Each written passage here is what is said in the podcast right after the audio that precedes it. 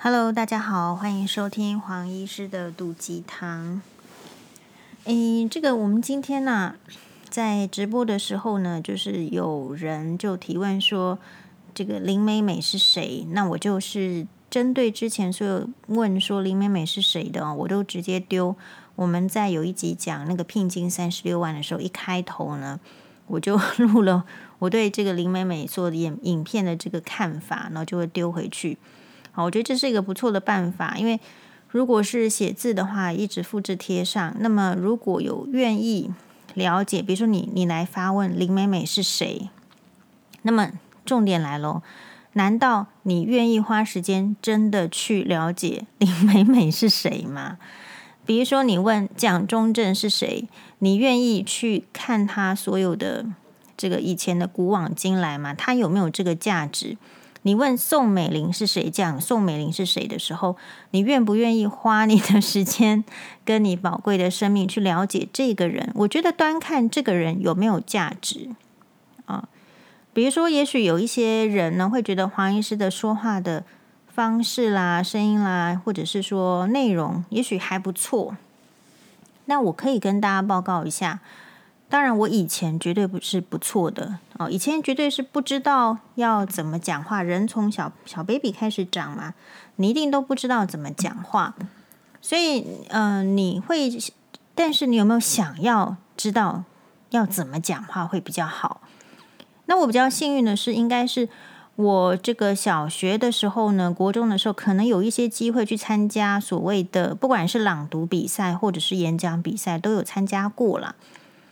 那朗读比赛呢，我觉得可能相对比较简单，就是你你有一篇文章，那么你就把它很顺的朗读下来，里面有一些词汇，你是不是不要发音错误？然后你的这个语调的呃抑扬顿挫，还有这个咬字的清晰，那么就可以就差不多。但是演讲这件事情就很难了。好，我们以前那个时候的演讲比赛，可能就是要。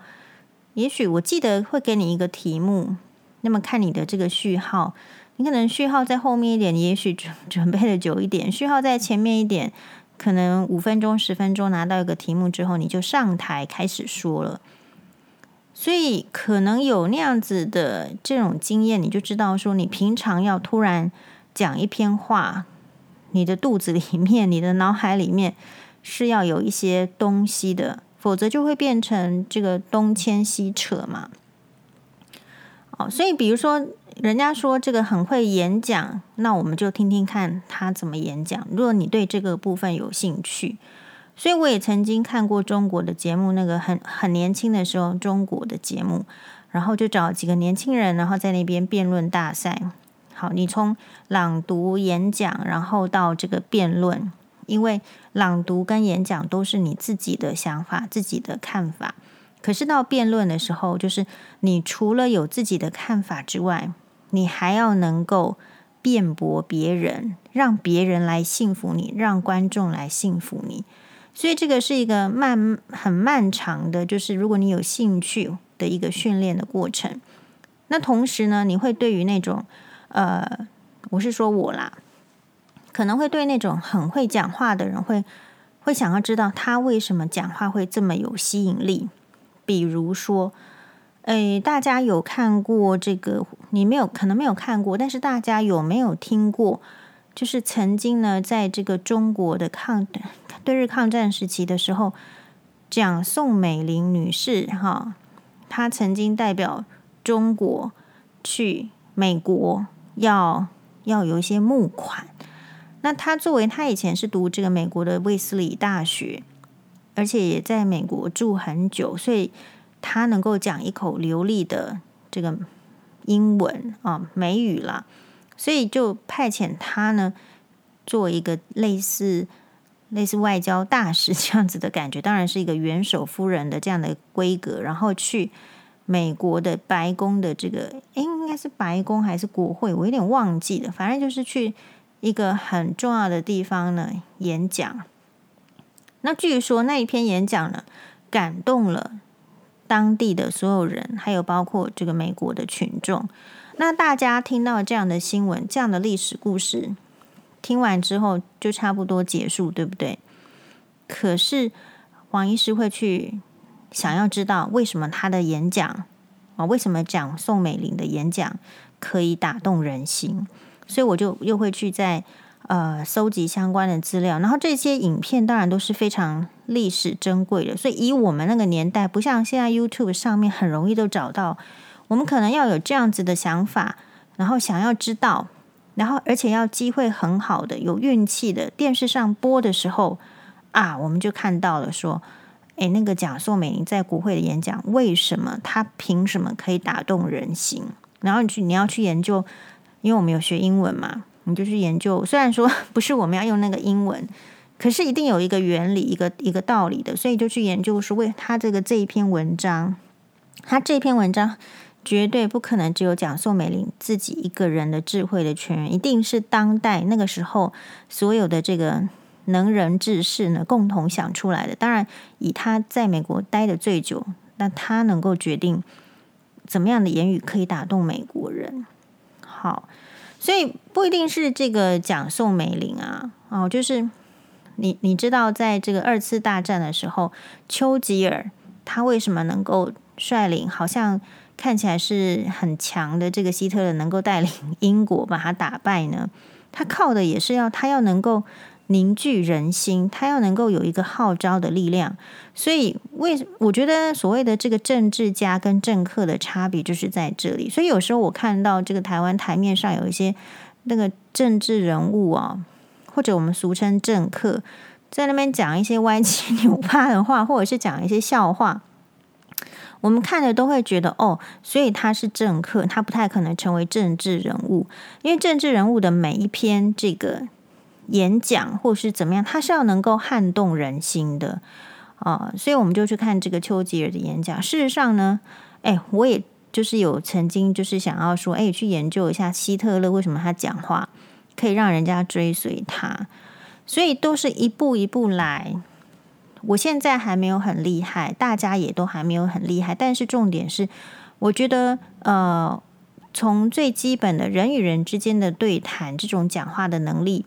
是可以帮助你很清楚的表达你的意思。就比如说，最近有一则新闻是那个呃，在这个高铁对不对？好像从台北然后往南的这个高铁的，还是从南往北，我有点忘记了。重点是有一个女生，她坐在这个博爱座上，可能是自由座。高铁的后面车厢九九应该是十、十一、十二是自由座车厢。你如果要买票指定位置的话，是比较贵一点点，是不是？可是它是在前面。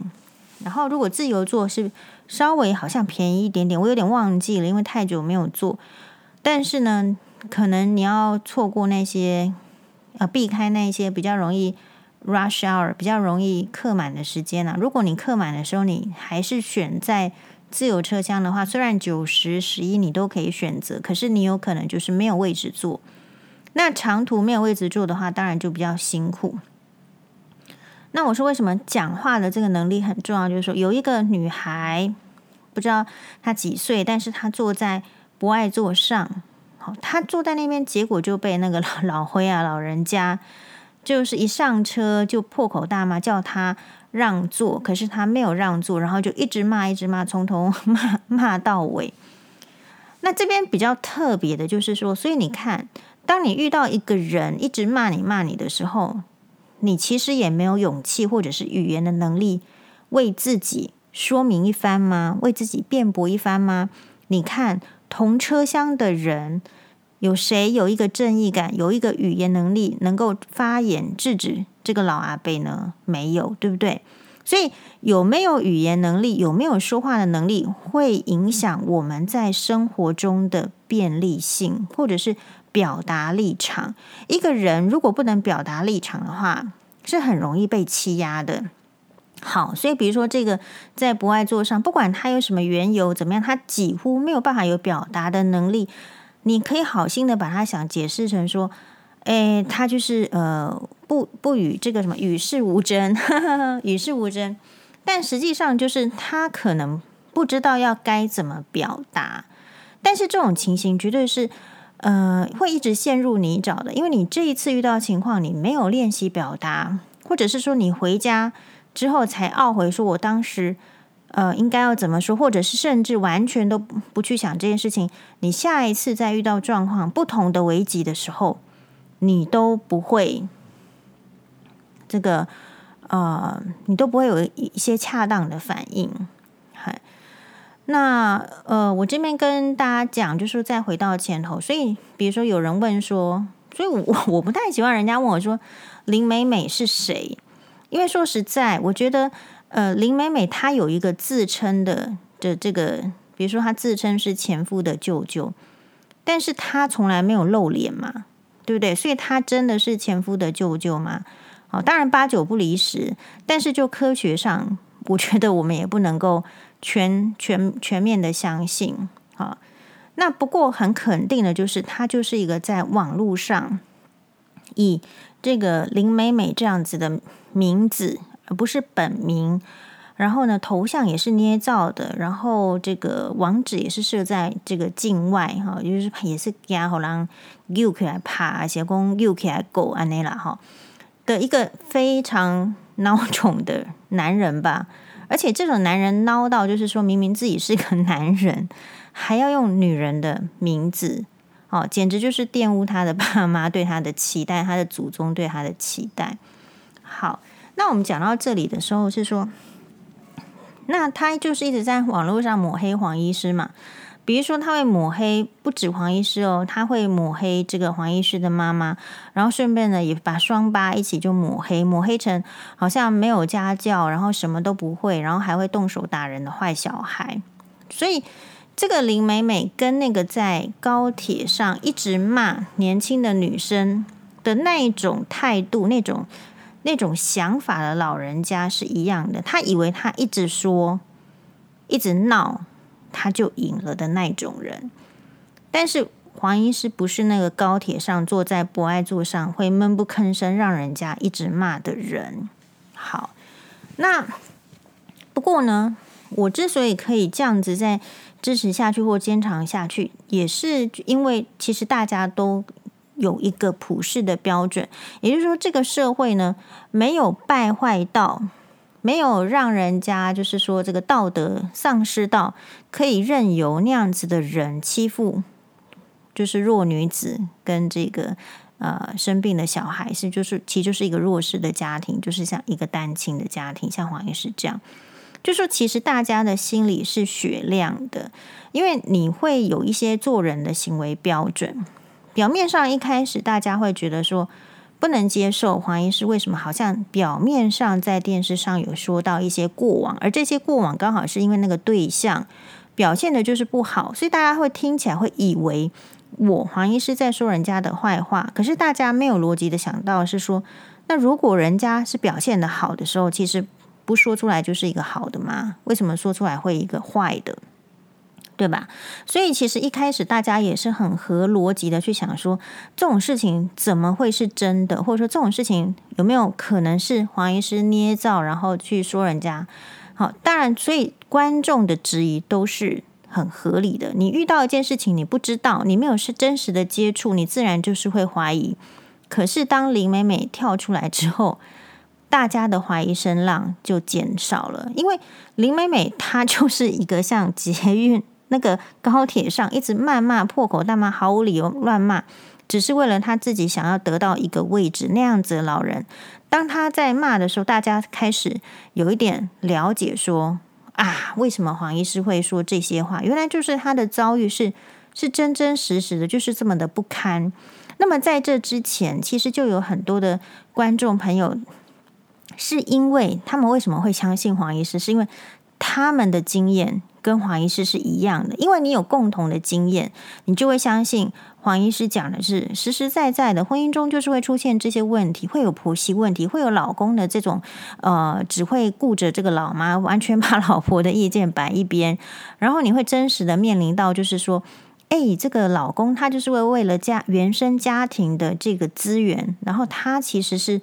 没有在谈什么责对什么老婆、妻子、妻小的这个责任的，是婚姻这种相处啊，或者就这种嗯，其实是很难的。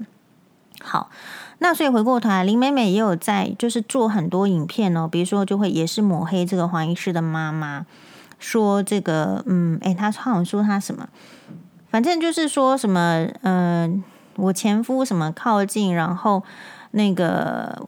哎，他反正我也忘记，因为他的影片其实我没有点进去看，我都是哎网友传给我，然后我就会看到标题，我连点进去看就不会。大概就是类似说什么黄母还叫什么性骚扰什么的。那我们这边也可以跟大家讲，就是说其实那样子的影片，他看看他敢怎么剪嘛。我们这边也是有影片啊，其实就是你你离婚之后哈。或者是你正在，你还不真的是离婚，你可能只是有冲突都有可能。你正在离婚，你办离婚这个官司哈，你从第一审、第二审打下去要两年嘛。然后，嗯、那所以这边这边就一定会有那种交接的很不愉快，甚至你离婚之后，你两方的这个交接都是很很不愉快的。因为为什么会不愉快呢？没有尊重嘛，所以。不要想成说啊，这个现在婚姻中没有尊重，离婚之后各自就会尊重。No，你离婚前是怎样差劲的人，你离婚后差不多也是那样差劲，甚至变本加厉。好，所以那一次不晓得是怎么样，我有点忘记了。好，反正就是我妈有录音啦。那大概就是也也是一个交接，好交接，然后呢，不知道为什么有点一言不合吧，然后前夫呢就一直身体。就是一直靠走靠近我妈，就是有点像那种黑道这样给你逼近那样。那因为前夫呢，其实身高将近快一百八，那这个我妈妈的身高只有跟黄医师差不多高，可能一百六，所以就是一个，而且他又是男生，我们又是女生，所以这个时候如果换成是观众朋友你，如果你是是你的话，你要怎么办？你一定是身为女生，你会吓到吧？你 你你不知道该怎么办吧？可是黄妈妈何许人也？黄妈妈是一个三十二岁就守寡，然后在很艰困的环境中，就是孤儿寡母寡女的这样带大两个小孩，一个小孩能够念医学院当医生，一个小孩是念台大法律系有可以当律师的的一个女人嘛。她也不是一般的女人，说实在，我觉得她也算是台湾奇迹了。哦，当然，这个台湾奇迹是没有比这个周润发的这个，哎，那个叫什么？嗯、呃，维维他露 B 嘛，不是维他露 B 啦，宝利达 B 还厉害的台湾奇迹了嘛。所以这种这种坚韧的女性的下面，就是说她她也不会加加一啦，对不对？她就我妈就喊说，如果你再靠近，我就告你性骚扰。哎。那就是有讲这句话，前夫才停下脚步啊，不然你还以为他真的是不是要靠近来，要是不是怀疑他要打你都有可能啊。那个心情就是你，你当下你离婚，你什么样，你会有很多的冲突嘛。所以其实我觉得徐乔治就是很不智啊，或者是说林美美，反正 anyway 他们应该是同一个人。呃，就是他们可能都不是在这个这个环境里面的人，可是却用他们的想象一直在。在抹黑嘛，所以黄医师其实受到了就是这样。好，那可是我自己是觉得，就是说呢，诶，我们每一个人都有我们人每一个人的角色，就是很快的分析我现在可以的跟不可以的。所以其实我现在有点懒得回应那个，就是网友来问我林美美是谁。你你如果真心想问的话，你要先去研究啊，然后你研究不透彻的，然后我才跟你讲嘛。只是说哈，我也诚心认为，就是林美美那种人，你你去研究她也没有用啊，你还不如去研究讲宋美龄为什么可以，对不对？叱咤风云的，让这个造成一股风风潮嘛。我觉得这还比较有意思吧。或者是张学良为什么蒋中正要关他个五十年嘛？这个我可能会觉得比较有一些历史的意义。可是你你研究一个林美美，那你还不如去研究树上的知了，对不对？身呃那个知了身上到底有多少细菌呢、你把它研究一下，搞不好都比研究林美美来的对你人生有启发。是，嗯、所以啦，我自嗯、我自己的话是觉得，就是说我这个离婚哈，很多这个离婚的，就是呃女女性朋友。也都有跟我讲，他们都对家人不好意思啊，可能因为你你要离婚，那你你就住在家里，那你住在家里呢，人家来闹你啊，哦，接送小孩的时候，很多的姻亲之间是相处的是完全是不 OK 的，就像是我们之前在节目讲的那位，呃，后来在十年前癌症肺腺癌去世的这个翁翁医师女医师。我觉得他大概也是这样的。为什么别人可以不让他的这个他都过世了，为什么不让他的儿子可以看到他的爸妈呢？你你就要知道说，你从这个故事里面学到太多，你就要知道，其实那种老人之间的心结，我觉得是更 更可怕的。哦，对啊，所以呃，但我也只能说，就是说黄医师的妈妈其实是。我觉得像真的很感谢郑大哥的称赞了，我有看到 在节目中郑大哥的称赞，当然这个就被林美美不屑啊，对不对？说什么怎么还称赞黄母什么？事实上，他把我我妈妈也说得很难听，其实就是这样。你一个人为什么会去把人家说得很难听，而且大言不惭，就是很像那个高铁那个很没有礼貌的那个老人一样嘛？你觉得你可以对女性这样？你觉得你可以对弱势这样？你可以看不起人家，然后把人家随便骂一顿。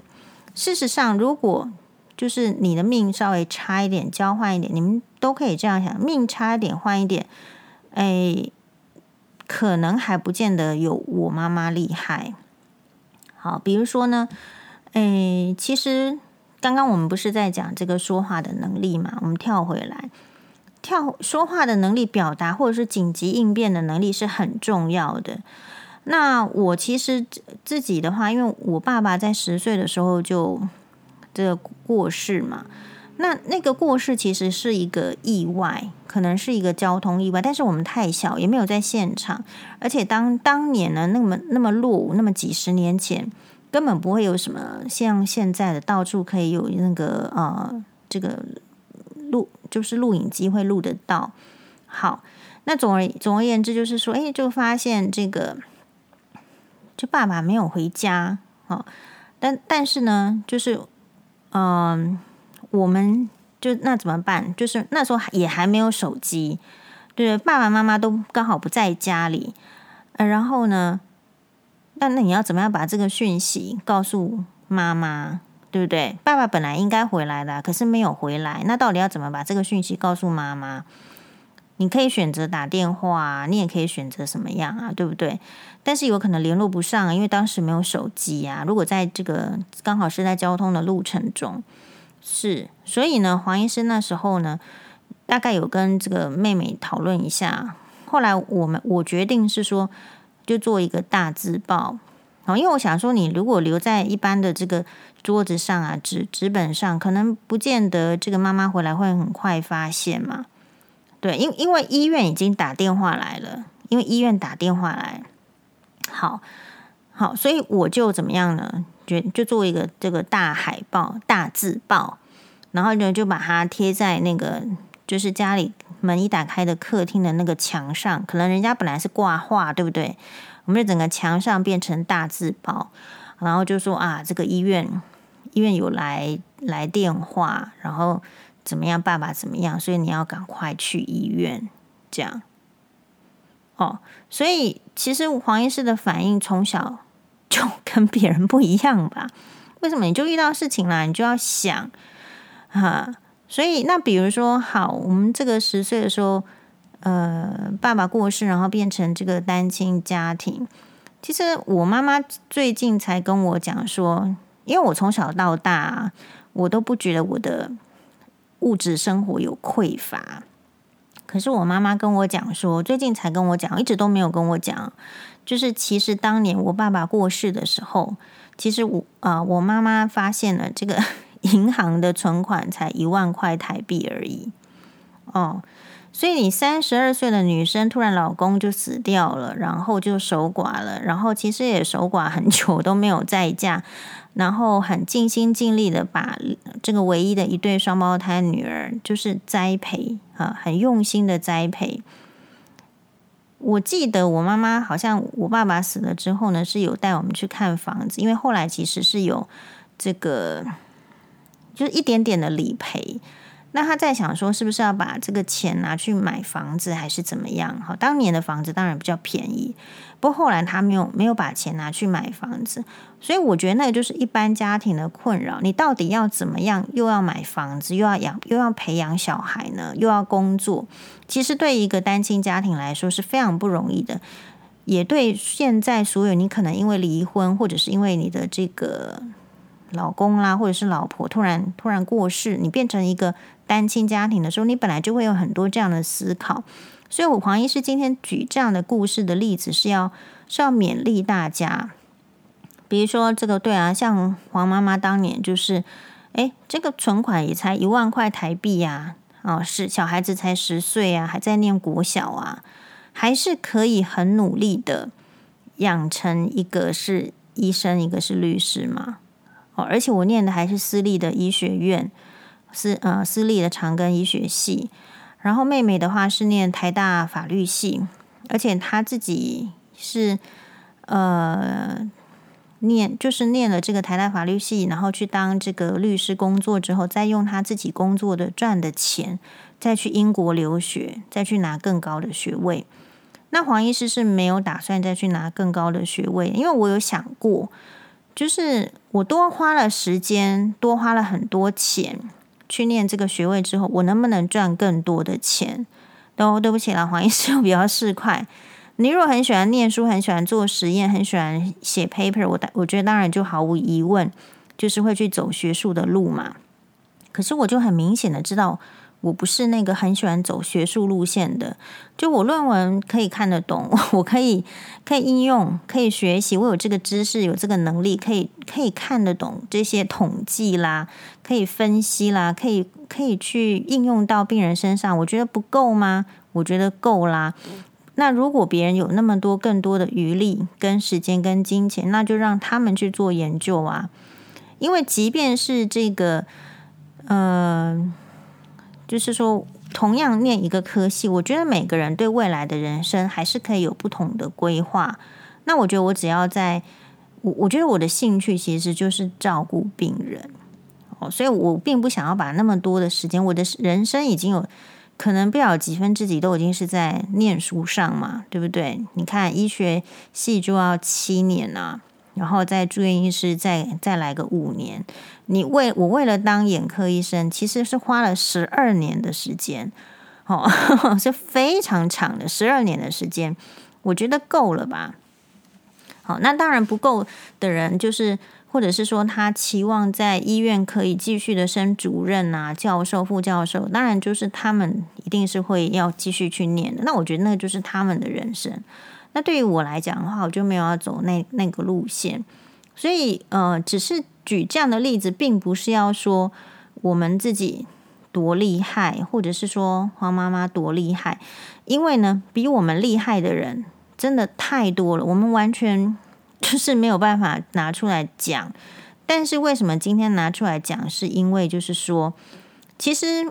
呃，因为我们是被看清的人，比如说徐乔治、林美美是很看清黄医师，还有黄医师的妈妈的，对吧？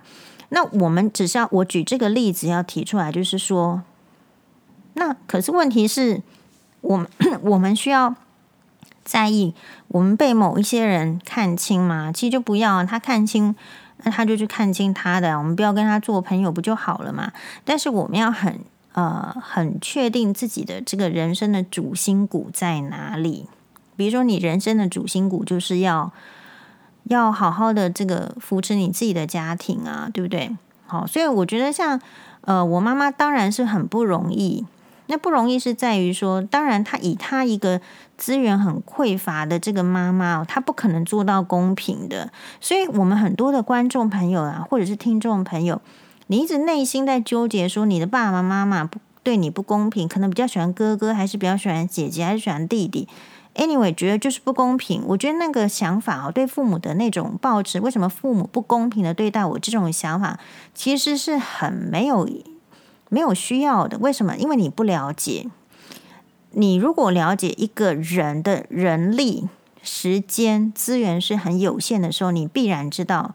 他们是分配不会是公平的，啊、呃，比如说，就像是英国女王，她有公平吗？她没有公平，她的王冠王位只有一个，她虽然有三个小孩，对不对？所以她还是没有办法很呃，她有三个男生一个女生啊，她四个小孩，可可是她的这个王位是没有办法公平的给予，所以你只要牵扯到资源，就没有公平这件事情，所以你只能从不公平的这个。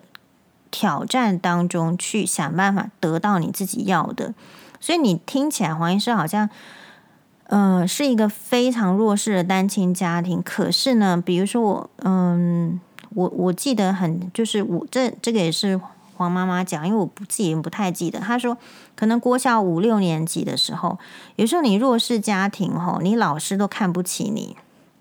真的，不论你再怎么优秀，反正永远称赞哦，不会称赞到你头上。那有一次说，是我没有带课本去学校，忘记带了一本，然后那一整节课我就被叫到教室的后面。小学，小学五六年级的时候，叫到叫到教室后面罚站，就罚站了一堂课。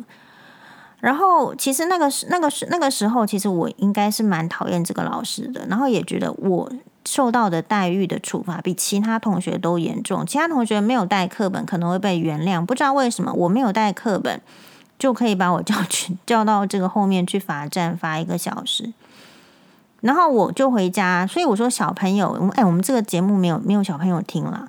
所以我说小朋友，或者是说为什么你会有？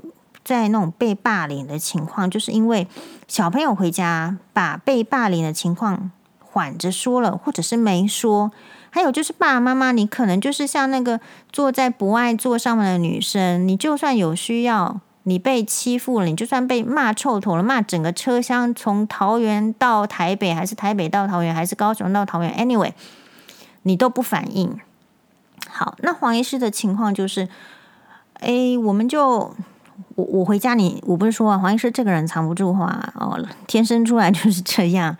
我就记得回家，然后就跟我妈抱怨，说我就是因为这个忘记带课本，今天怎么一整节课都在教室后面就是被罚站。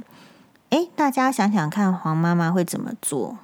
我的妈妈是直接写联络簿说，请问她发生什么状况，会需要严重到那个需要在后面罚站一整节课？请老师呃拨出时间跟我约，我去学校跟老师谈一谈。其实我妈妈就主动出击啦，对不对？后来其实就人家就会知道说，哎，你虽然是这个比较弱势的单亲的，但是人家妈妈并没有就是就放着不管哎，或者随便你欺负哎，没有哎，是这样。所以意思说，从小到大，从这个。呃，我我当然是在学校里面会也是会有一些挫折，可是为什么我今天想不起来？就是因为有处理嘛，你有处理过的事情，你就会想不起来啊。那你今天会想起来有那么多怨恨，或者说有一个网友说你在公司然后被欺负，可当下没有反应，回到家就气个两个小时，然后想说，哎，真是怪自己怎么当时没有反应，觉得自己反应太慢了。这种事情就会被记起来，而且会记很久。是，好，那而且呢，在这个这个我成长过程中，比如说我妈妈可能四四年级的时候就送我去这个何家人英语啊，但那个时候也是就是说，哎，就我妈突然有一天回来说，哎，我找到一家那个英语补习班不错，那你你们两个就去上哈，只我跟我妹妹。你们两个就去上那个英文班，哦，让我们就去啊！所以其实试听都不是我们去试听的，都是黄妈妈去看，去看那个环境，然后去试听。其实我妈妈英文也不怎么样，但是她就是她就是可以挑到一个地方，她觉得她有她的判断，然后她觉得好，那我们就是就是坐公车就去上课啊。那所幸是说，呃，我们虽然没有什么钱，但是我妈妈把钱。投资在我身上，让我学的东西，其实我都学的还不错。也就是说，我是算那个还算扶得起的阿斗啦，扶得起来。比如说你，你让我去学英文，其实那时候我学得很不错。我国中三年就几乎不需要在英文上太花费时间，所以这个就是一个提前的教育。如果一个人要同时忙这个数学，又要忙英文，又要忙理化，你你说他到底三头六臂有没有？当然是没有啊，当然就是可能都不是太好。可是就是因为我小学的时候就学了英文嘛。然后国中的英文对我来说就很简单，所以我就不用花那么多心力在英文上，所以我自然可以去投注到我，比如说本来数学考零分嘛，没关系啊，我就有多的时间可以念它，是是这样子。哦，然后在整个这个求学的过程中，其实我也从来没有学贷，就我我毕业之后，我也没有，我也不需要像有一些我们同学还是需要去去缴学贷的，所以不管这个。这个徐乔治再怎么抹黑，就是我啦，或者是我妈妈啦，或者是双八怎么样，我们自己都很知道，就是我们就是没有他说的那么烂。其实我们顶好的，而且我们努力的，在我们可以的努力范围之内，就是没有，就是没有放弃自己，而且很清楚知道自己的弱点在哪里。所以人生其实你如果要过得比较。抬头挺挺胸，比较自在，不是问说你有没有能力，或者是你有没有金钱，你有没有什么？其实那都是附加的，因为有时候金钱就是永远是不够的，能力永远是不够的。其实这一些都不会决定你是不是真的能够很没有什么自卑感，或是抬头挺胸。我觉得真正要能够没有自卑感跟这个抬头挺胸，就是你就是自然界的。一员，你是自然界的一员，就是因为你知道北女的校歌是什么吗？小草，我来，我来唱一次小草。哎，怎么好像好像有点忘记怎么唱？不是校歌啦，就是是对北一女很重要，因为北一女他们叫小绿绿嘛，所以北一女有一首可能比较代表的歌，就是大家都会唱的是小草。嗯、大风起。把头摇一摇，风停了就停止摇。大雨，好、后面就不忘记了。就重点就是说，你你怎么样能够很坦然的面对这个世界？就是你你自己去观察那个大自然嘛。你你虽然像黄医师这么不喜欢大自然，对，完全不喜欢爬山。哦，对，去河边、海边、沙滩边，通通没有兴趣，完全不喜欢大自然，只喜欢百货公司。黄医师就是这样的人。可是我还是知道大自然的道理嘛。大自然的道理就是，你一定是，你就很像小草，你有强风来的时候，你一定会弯腰的，你一定会倒下来的。但是你永远有那个根，你永远有那个韧性，你永远知道，哎，其实还是会再绿的。是，所以。今天呢，就是呃，回答了人家问说谁谁是林美美啊？基本上我们就是嗯，心态非常的宽阔，然后讲到就是说你要怎么样去跟人家解释，或者说你要怎么样表达你的立场，或是你怎么样反驳人家，诶，这些说话力是很重要的。但是我觉得说话力虽然重要，如果你是那种比如说口蜜腹剑。或者是你是讲话呢，是就是让人家听起来是不真诚，其实大家也会听得出来哦。所以黄医师比较幸运的是，因为我很我很直接，很直接，然后很坦诚，所以呃，大家就比较知道说，但我们没有余力去去假掰什么，那因此呢，就比较能够受到大家的信赖。所以这点我们也很感谢大家，因为毕竟在这个大家都喜欢包装，或者是说必须要说好听的话，或怎么样的时代，呃，大家还能够呃非常感谢大家，还是可以接受一个真诚的人说出他自己内心的想法，那我就觉得这个就是这个社会还是非常棒的一个铁证。谢谢大家，拜拜。